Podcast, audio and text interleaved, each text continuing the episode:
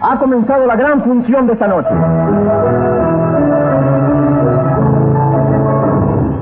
De inmediato pasa ante nosotros una visión del ayer porteño al conjuro de estas notas que identifican con su ritmo al cuarteto típico del maestro Roberto Firpo. El 10 de mayo de 1884 nació en Las Flores, provincia de Buenos Aires, Roberto Firpo.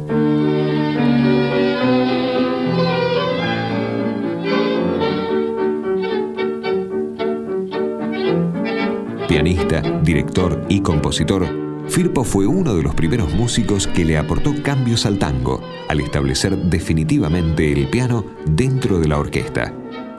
Dueño de un fino estilo pianístico, introdujo el romanticismo en las melodías de la música ciudadana. Llegó a Buenos Aires en la adolescencia y trabajó de albañil, obrero de una fábrica de calzado y peón de lechero. A los 23 años debutó profesionalmente y compuso sus primeros tangos, La Chola y El Compinche. En 1913 formó su primera orquesta con la que estrenó éxitos como Sentimiento Criollo y De Pura Cepa.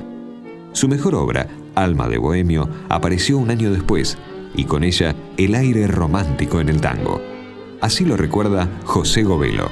Roberto Firpo, aunque no, no aprendió música demasiado joven, sino un poquito ya crecidito, había nacido en Las Flores, era del paisano de, de Agustín Bardi. Eh, estudió música con Bevilacqua, Alfredo Bevilacqua, que evidentemente era un gran músico y tratadista de tango, ¿no es cierto? Y la aprendió muy bien, porque introdujo en el tango ese aire romántico que después se desarrollaría a partir de Caro en el año 1924, ¿no es cierto? Se apartó muy rápidamente del tango canyengue e hizo algunas trabajó en algunas composiciones que son realmente tango romanza, como como Alma de Bohemio, por ejemplo, es un tango tremendamente avanzada que del año 1914.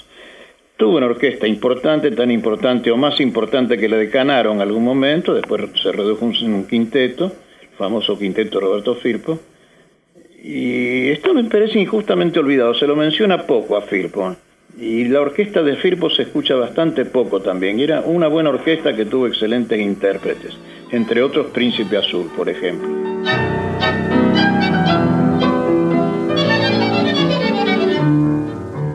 A Firpo le cupo el honor de estrenar en 1916 el tango más famoso, La Comparsita.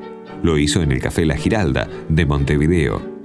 Firpo trabajó en el Amenonville, el Tambito, el Palais de Glass y el Teatro de Buenos Aires, entre otros sitios. En 1930, sorpresivamente abandonó por un tiempo el tango y con el dinero que había ganado por sus muchas grabaciones, se dedicó a la ganadería. La experiencia fue mala y volvió a rehacer su orquesta. Firpo fue uno de los más grandes músicos del tango, de gran erudición musical, no obstante mantenerse dentro de la más pura escuela tradicional del género. En su extensa carrera realizó más de 3.000 grabaciones. Roberto Firpo falleció el 14 de junio de 1969.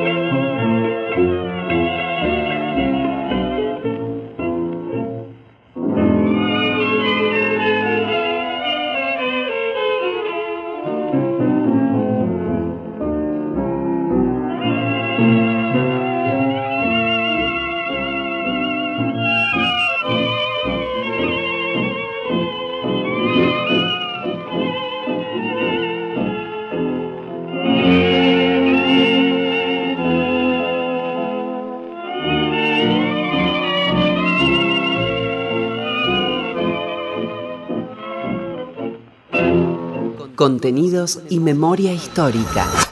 Radio Nacional.